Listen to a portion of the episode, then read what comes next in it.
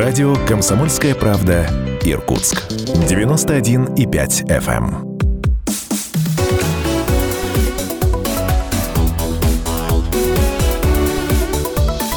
Тема дня. Здравствуйте! Это проект не только о политике, второй сезон проекта не только о политике, серия бесед с депутатами Законодательного собрания Иркутской области третьего созыва. Сегодняшний мой гость Олег Николаевич Попов. Здравствуйте, Олег Николаевич. Добрый или день. Олег, как вы Олег, разрешили меня называть, э, мне вас называть. Олег, традиционное в нашей программе э, правило сейчас вот я реализую. Я сейчас озвучу ваш статус в законодательном собрании. Если в эту озвучку закрадется какая-то ошибка или, может быть, эмоциональное ударение не в том месте поставлю, вы меня, пожалуйста, поправьте.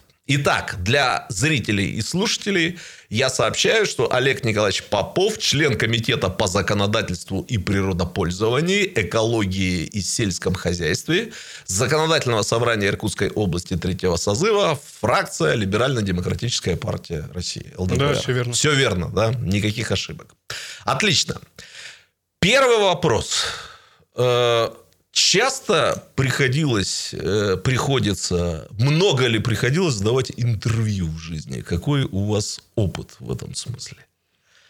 Ну, я до прихода в ЗАГС собрание я был депутатом Думы города Братска, а, поэтому ну, до этого был еще и координатором а, Братского отделения ЛДПР, поэтому общаться приходилось со СМИ. С людьми вы Да, встречались, да, да, да, да. Ага. С журналистами, наверное, имеется в виду. Да, То есть да. для вас это не новая практика. Это не- Комментарии, наверное, какие-то короткие интервью. Да, сегодня не бывало. первый раз, может быть, третий. Ага, пап, понятно, даже сегодня, да?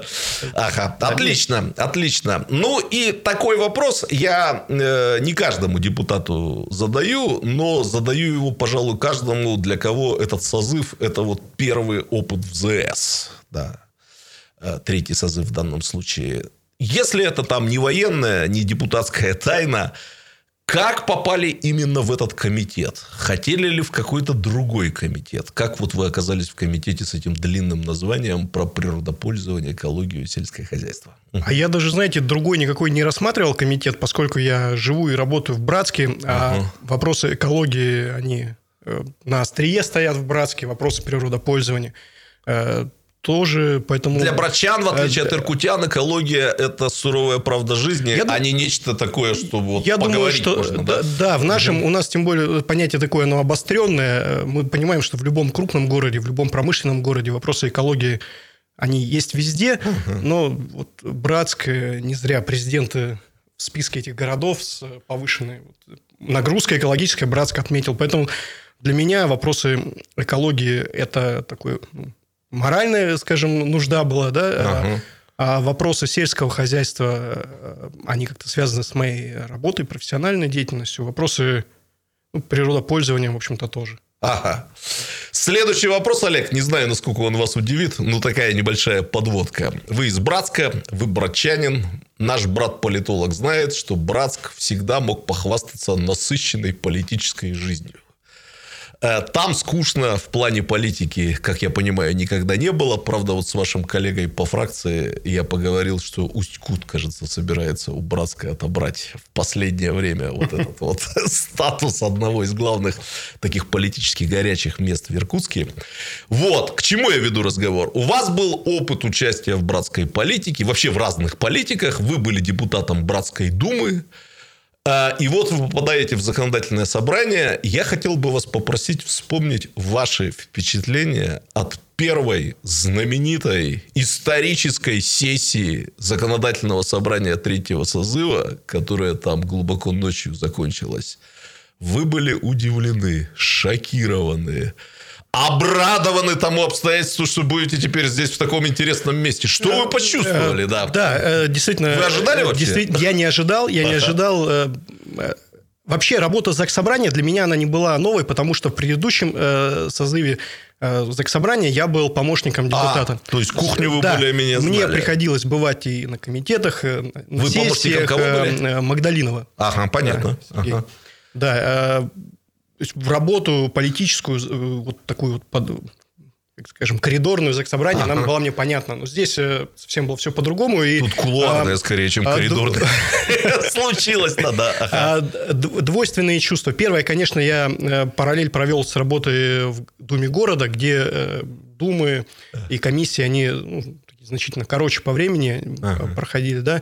А, Конечно, я удивился, что действительно такая работа на весь день. Ну, не то, что я боюсь этой работы, да, я привык так работать, но я на это обратил внимание. С другой стороны, э, мне было приятно то, что я увидел, что э, парламент э, третьего созыва, он действительно многопартийный, Так, много, говорить, да. Ага. много мнений, и это именно то, что мне нравится. Вот я считаю, что политика должна быть громкой, и вот она должна быть именно такой, где каждая страна отстаивает интересы своих избирателей, своих каких-то там, политических установок. Вот это я оценил, и я надеюсь, что ну, и впредь так будет. Отлично.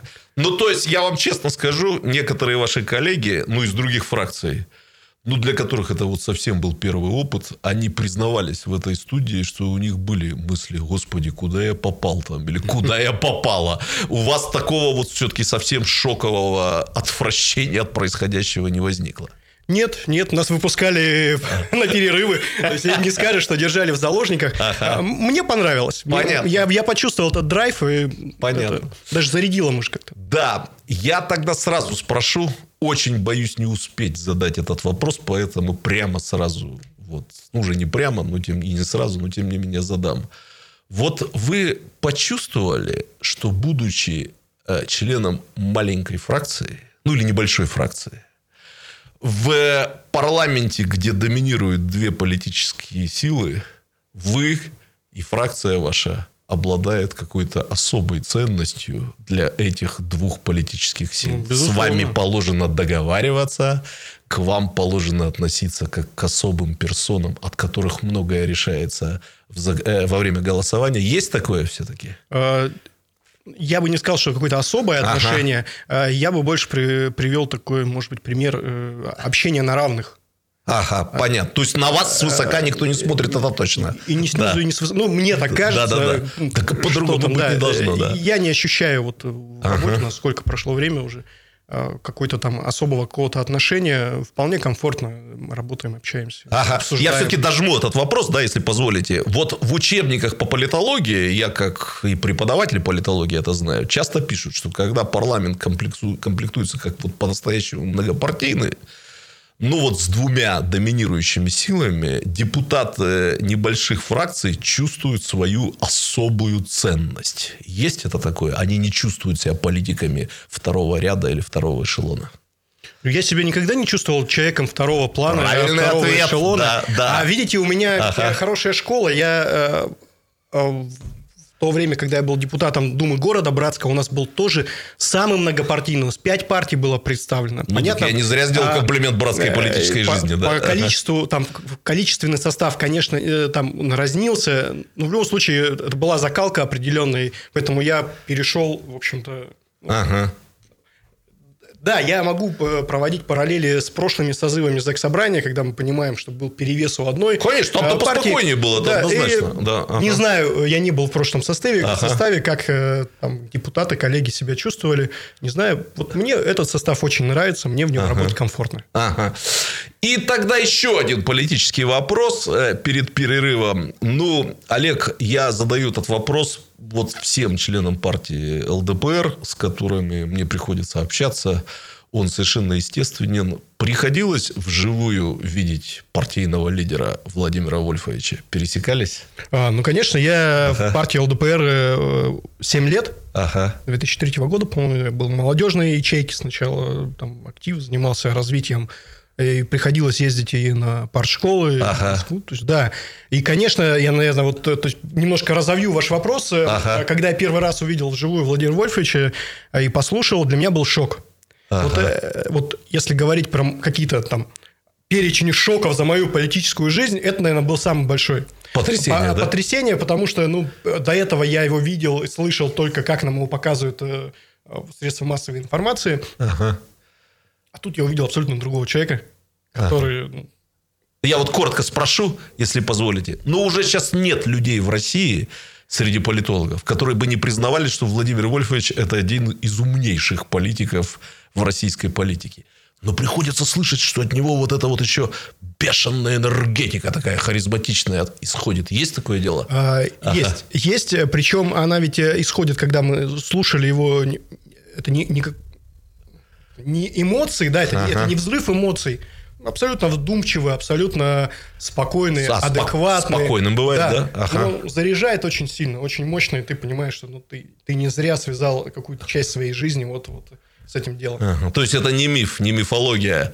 Мне приходилось слышать от журналистов, которые как-то встречались э, с Владимиром Вольфовичем рано утром в субботу, но среди журналистов не пьющих немного, поэтому они утром болели. И вот пришел Владимир Вольфович, выступил там, и головная боль у всех прошла. Это от норильских журналистов я слышал. Бывает такой терапевтический эффект. Вполне, да. Действительно, человек э, умнейший ну, приятно, приятно находиться в одном помещении с ним. Ага, понятно, понятно. Ну, ваши однопартийцы, они примерно говорят то же самое. Не все, правда, конечно, видели вживую, но большинство из тех, с кем я общался, им это приходилось, подтверждает вот ваше впечатление. Э, спасибо за эту часть разговора, а мы продолжим, продолжим наш разговор после очень небольшого перерыва. Договорились? Хорошо.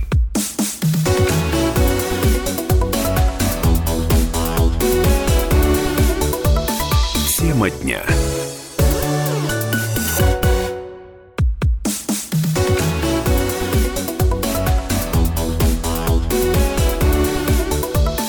Тема дня. Олег Николаевич, Олег, ну переходим к дальнейшей э, части нашего разговора. Я хотел бы с вами поговорить о вас. Я сейчас задам вопрос, который, наверное, со стороны выглядит таким банальным, но для каждого человека он точно банальным не является. Расскажите, где вы родились, в какой семье вы родились и воспитывались, э, как и где прошли ваши детские, угу. подростковые, тинейджерские, юношеские годы. А, я родился в городе Братске в 84 году. Вы братчанин. Настоящий. Я братчанин, да. Mm. Я причем первый класс я еще пошел в Советском Союзе, я был октябренком. Ага. Вот э, поколение после, я можно сказать, это последнее поколение первоклассников, которые Об этом отдельно пошли еще, будет, да. да. Ага. А, вот у меня абсолютно обычная семья. Вы знаете, я такой сибирский вопрос задам. Родители родом откуда? А, у меня папа из Забайкалья. Ага, Забайкалья. Да. А мама, она, по-моему, не родилась она в Братске, она приехала вот уже в там, первые годы жизни в Братск. Родители приехали строить Братск. Понятно. Бабушка, дедушка, да, вот. Ага. Она уже жила, росла. Ну, такая сибирская история. Родители очень часто у нас не из тех мест, где мы родились, да, там их родители из других угу. мест. Да. По-разному бывает. Ну, угу. Да, абсолютно. Вот я иногда становится интересно, начинаешь сидеть, анализировать, откуда какое-то пере... смешение, и все нации большой страны и проживание отовсюду. Вот все собрались как-то вот в Братск. Братск, ага. он же вообще такой котел. Он же ага историческое его такое величие, собрал очень много интересных людей отовсюду. Это, конечно, интересная такая котел такой интересный. А, так, может быть, для братчан уточним, хотя, скорее всего, многие из них знают. Вы из какого района Братска? Центрального. Братск же большой город, да, с центрального. Три района, да? да, я с центрального. Понятно. Школу закончили в Братске? Нет, я, знаете, у меня, я до 13 лет я учился в Братске, занимался в музыкальной школе, играл на баяне. Баян? Как раз хотел спросить, какой инструмент. Ага. Вот. А в 13 лет, а в то время уже у меня родители начали заниматься бизнесом э, и предложили мне, э, там модно было поехать учиться за границу. Так. И вот э, ага. с 13 лет я э, жил ну, в такое в учебное время на Кипре.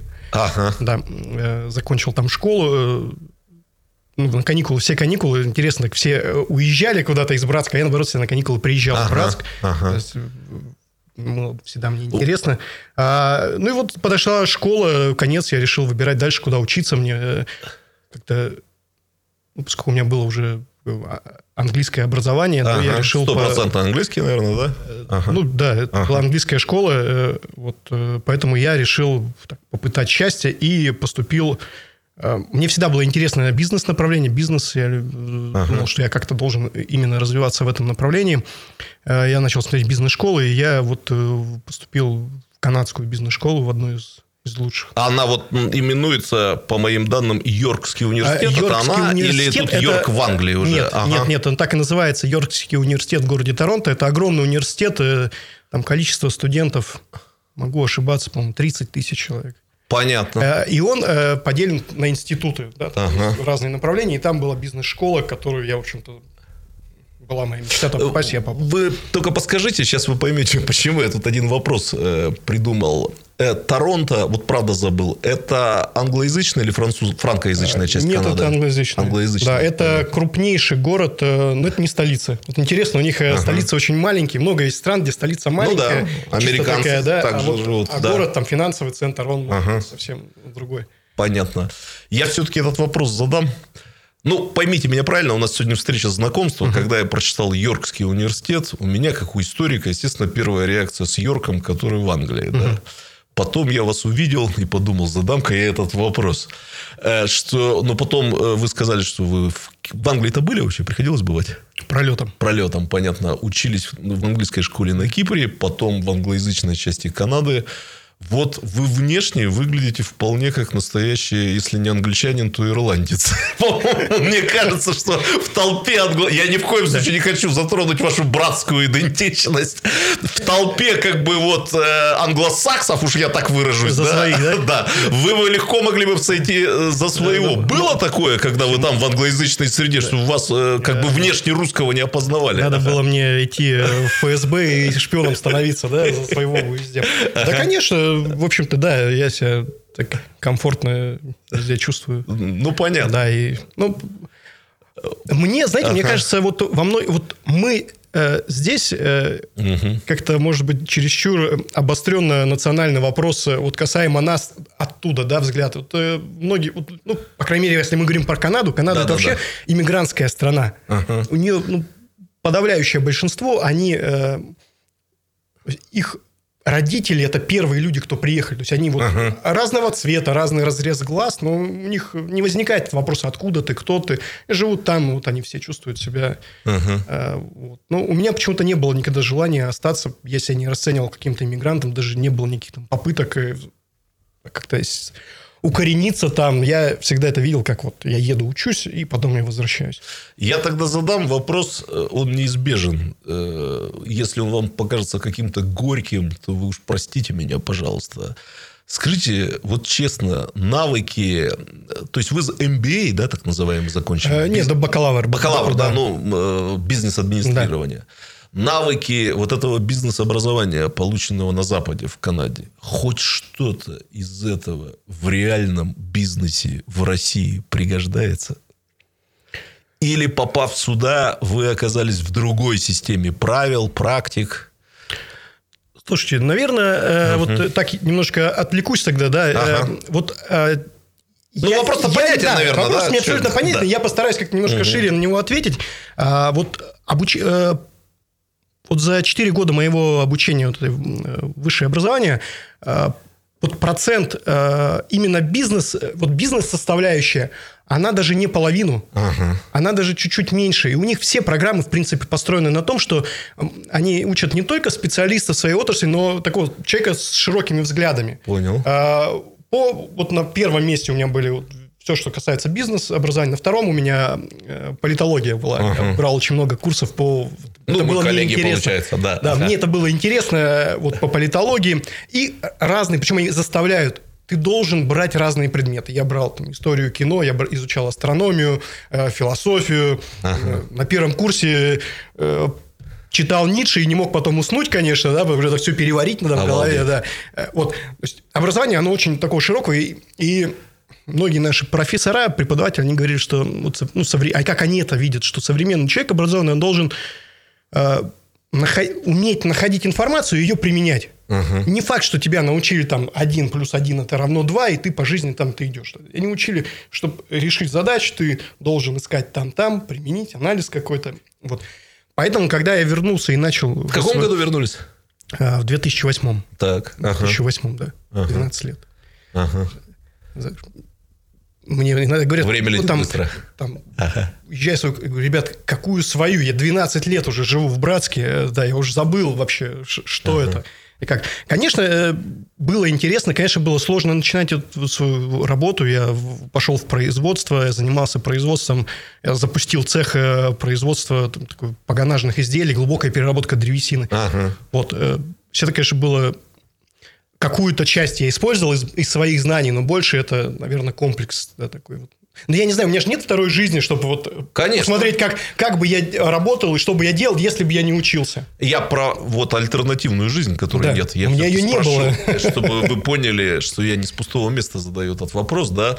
Но э, я сейчас вспоминаю не столько там нулевые, сколько 90-е, когда большое количество моих знакомых, усл... или там услышав мою немецкую фамилию, говорили, ты что не уезжаешь отсюда? А услышав, что я немец по отцу, а по матери еврей, спрашивали еще, как ты не едешь вообще из этого ада к черту? У тебя так минимум две возможности. Люди только мечтают о том, чтобы, значит, в какую-то программу встроиться. Вы когда вернулись, на вас как на нормального смотрели? Ну, нет, То конечно. Понимать? Ну, нет, конечно. И что вы говорили? Все мечтали уехать, а ты тут э, взял и приехал. То есть вы понимаете, естественно, о чем идет речь, Я понимаю, о чем И как вы объясняли, почему вернулись? Я особо и не вдавался, но ага. мне комфортно.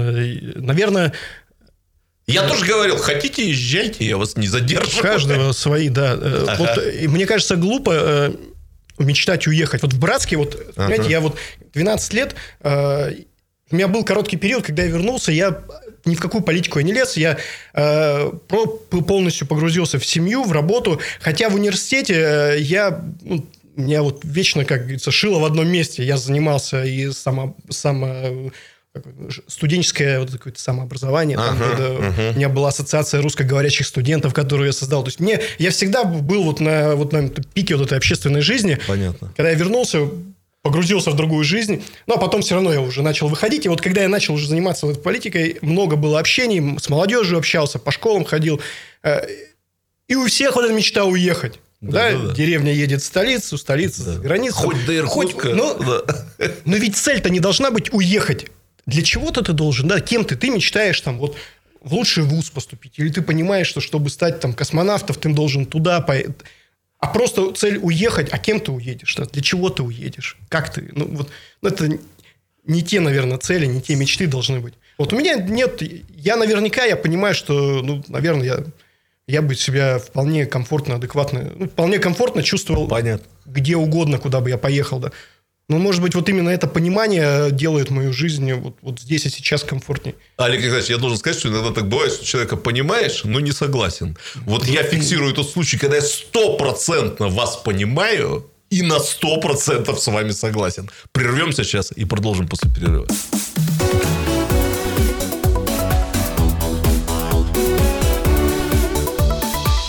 Тема дня.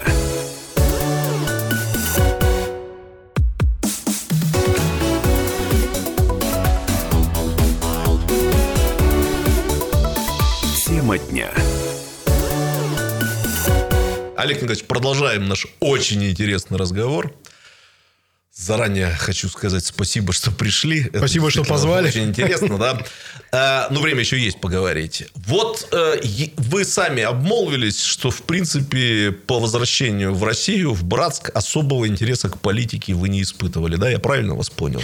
Наверное, вопрос приоритеты. Приоритеты. Да. Понятно. Были другие. У меня я вернулся с маленьким ребенком. Угу. Была маленькая дочка, три месяца ей было. Мне ну, ну, не надо работать, да. Понимаю.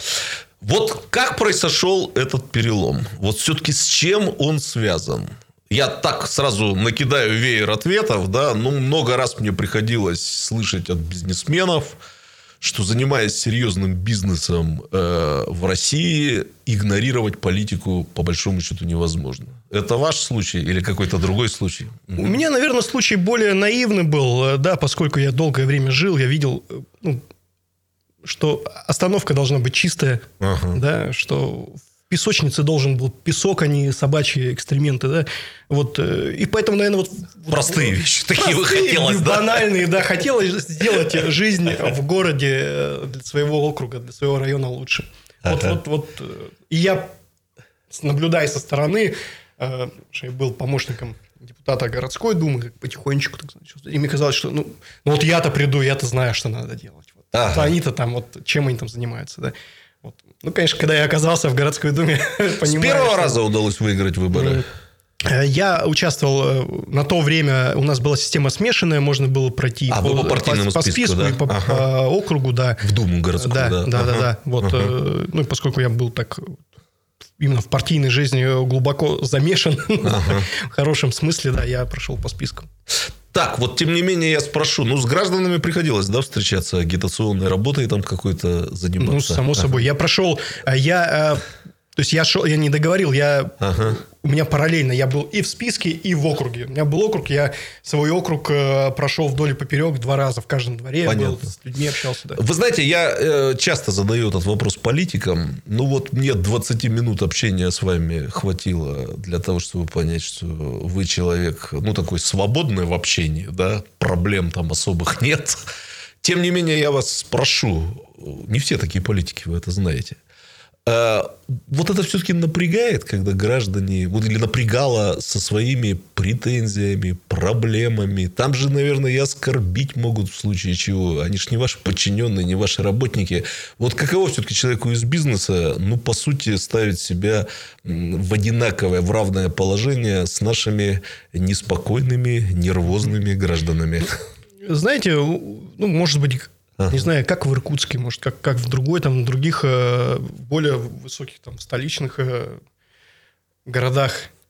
Но я же живу в городе в Братске, да. Понятно. Мои дети точно так же ходили в садик, ага. в школу, ну, обычную абсолютно школу. Мы все работаем. Кто-то, я на кого-то работаю, кто-то на меня ага. работает. Ага. Вот ну, у нас нет деления таких, нет таких каких-то элитных районов, да, где кто-то там живет. Ну, ну, даже если ты живешь в доме, ну, ты ну приезжаешь... дискомфорта не было вообще, да. то есть, да, вот от не было дискомфорта, а было ну, осоз... осознание, может быть, вот ну, всей вот этой серьезности и тяжести, ты понимаешь. Ну, мне абсолютно было не неприятно, да, слушать или там как-то обидно uh-huh. или кто что-то, а просто вот ну, в душе тяжело. И ты понимаешь, что ну, пройдешь, не пройдешь, а вот ну, а как помочь вот этим людям? Да? Там были действительно были абсолютно банальные там, проблемы, да, вот такие бытовые, вот, вот uh-huh. на уровне плинтуса, а были-то серьезные вещи, которые думаешь, а кто ему может помочь? А почему так вообще произошло? Почему система так выстроена? Вот, ну, а это же все через себя. Э, я такой был, ну, юн и наивен. Наивен, э, в да, смысле, мне 29 да. лет ага. было, да, когда я Поэтому я, у меня не было экрана вот с такой вот дежурной улыбкой там, или каким-то серьезным там, оловянным лицом. Нет, такого не было. Я все через себя это пропускал, прогонял. И об этом, конечно, это, конечно, было тяжело. Вот. Олег, я вам сейчас задам один вопрос. Я никогда в жизни об этом не спрашивал ни одного политика. И признаться, я давным-давно думал об этом вопросе. И думал, наверное, я задам его тому политику, которого я хорошо знаю. Ну, с вами мы вот познакомились сегодня, и я понял, что, пожалуй, я спрошу вас об этом. Скажите, вот в общении там с гражданами, э, как не возникает ли иногда ощущение, что граждане прибедняются, что они э, не ценят того, что у них есть? Или все-таки вот доминирует ощущение, что людям действительно тяжело, раз они там ждут какой-то помощи от государства, от власти, от политиков? Не возникает ли ощущение, что граждане не ценят того малого, что у них имеется? Понятен вопрос? Или нет? нет, вопрос э, ваш... Никогда понятен. никого не спрашивал и не уверен, что вообще политиков нет, про э... это в России кто-то спрашивал, да? Да, угу. тут вопрос Тут можно ведь по- по-разному, да, смотреть. Можно, uh-huh. поскольку вот я, я же учился в таком многонациональном университете, многокультурном. Там было много студентов иностранных государств ну, с беднейших стран. Uh-huh. С Африки. Да, и мы с ними общались, и они там просто вот показывали, как у них дома, да, Понятно. что у них дома. Ну, из стран британского содружества, наверное, да, да, да, да, да, да. Но в то же время они не...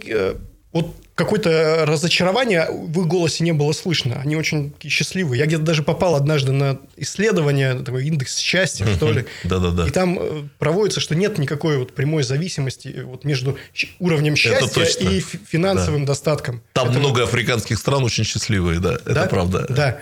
Поэтому вот здесь, э, ну, давайте, надо понимать, почему так, да, почему мы не ощущаем, почему мы, может быть, не ценим. Вот мы живем... Все-таки это есть такое, да? Ну, вот в нас, что мы, я, э, считаю, мы склонны Давайте, я не буду говорить да? про людей, ага. да. Я, а я даже сказал про нас. Нет, я про хочу нас, про себя сказать. Про... Я Хорошо, хочу про себя да. сказать, э, что наверняка я же не могу ну, давать оценку действиям или мыслям, или желаниям каких-то граждан, избирателей, или там, друзья мои, родственники. Я буду говорить про себя, что действительно иногда мы забываем про те блага, благи, как правильно, ага. да, то, что у нас есть, банальные бытовые вещи, горячая вода, да, так. мы даже не задумываемся, не знаю, как в Иркутске, ну, ну в Иркутске есть проблема, например, у нас в Братске нет проблемы с тем, что на пол-лета отключат горячую воду. Ага. Да. Или что зимой отключится отопление, этого нет, и поэтому для нас это абсолютно нормально. Но мы хотим чего-то большего, да, мы на это не обращаем внимания. Ну, для жителя центральной России для них это важно, да, потому угу. что они не всегда могут помыться, да, вот. э, Поэтому я понимаю. Ага. Я думаю, что это, наверное, абсолютно нормально. Мы что-то имеем, мы хотим лучше, мы хотим больше, а то, что мы имеем, мы не ценим. Да, это, мне кажется, это... Понятно. Понятно. То, что люди, ну, это Каждый, я думаю, имеет право на свою точку зрения. Хочет он, не хочет. Имеет он право ее озвучить. Спасибо за этот ответ. Да, вот правда рискнул спросить. Спасибо, интересный ответ. Но сейчас вопрос попроще. Хотя скажете, ничего себе попроще. Вот на другую совершенно тему. Э, те, кто там смотрели другие выпуски этой нашей передачи, не только о политике, они знают, что у меня такой квазипрофессиональный интерес к теме поколений в российском mm-hmm. обществе. Да. Себя, хоть вы и сказали, что вы были октябренком, вот я своих сверстников, родившихся в начале 70-х, называю таким последним полностью советским поколением. Те, кто были после, вы 84-го года рождения, mm-hmm. да, они уже только с элементами советского. Можно я вас э, спрошу, э, времени немного остается. Вот что бы вы сказали о своих сверстниках, о своем поколении? Чем вы отличаетесь от тех, кто до, и от тех, кто после? Если задумывались, конечно, на эту тему. Э, я задумывался... Вы рожденные в 80-е. Да. Поколение Baby Boom Generation. Наша советская, последняя. Много детей рождалось, да. Угу. Конечно. Родители думали, что вы будете жить, конечно, не в той стране, в какой пришлось жить, да. Наверняка, да. Кстати, да. никогда этот вопрос не, не возникал, не поднимался, но, угу.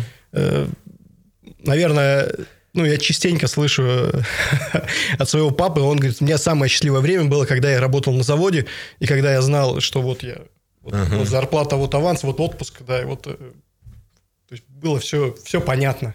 Понятно. Да, потом уже ага. никак не понятно, да.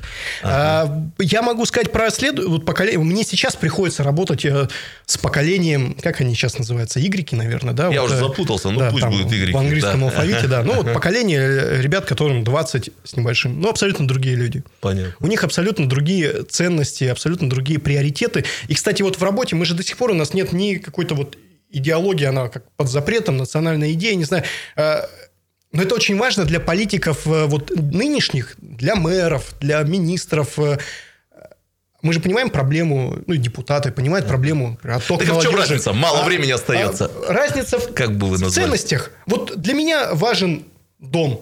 Угу. Для тех ребят, кому 20, им не важен дом. Угу. Они, э, я с ними общаюсь, у них нет в приоритете. Первое, что я хочу, чтобы у меня была квартира. У них нет такого. Это правда. Да. Социологи им, это да, отмечают. Им нужно поездить, увидеть, чтобы Интересная их оценили. Жизнь, да. Другое, да. Угу. А поколение, которое, наверное, предыдущие, наверняка мы с ними больше схожи. У них тоже вот, вот эти машина, квартира, да. э, чтобы недвижимость. Все, все, все было стабильно, да. Вот в этом мы двигаемся, да, мы немножко... И вот новое поколение, мне кажется, оно очень близко вот именно к, э, к западной молодежи. Понятно. Что, в принципе, они, все, все, мы сегодня все живем э, вот в виртуальном пространстве, и хоть как бы не закрывали границы, хоть там карантины, э, что-то разное, все равно все общаются. Понятно. Вот. Я благодарю вас за эту беседу и отдельно благодарю за то, что вы оказались изумительным собеседником. Спасибо, Спасибо. вам огромное. Было интересно. Всего доброго.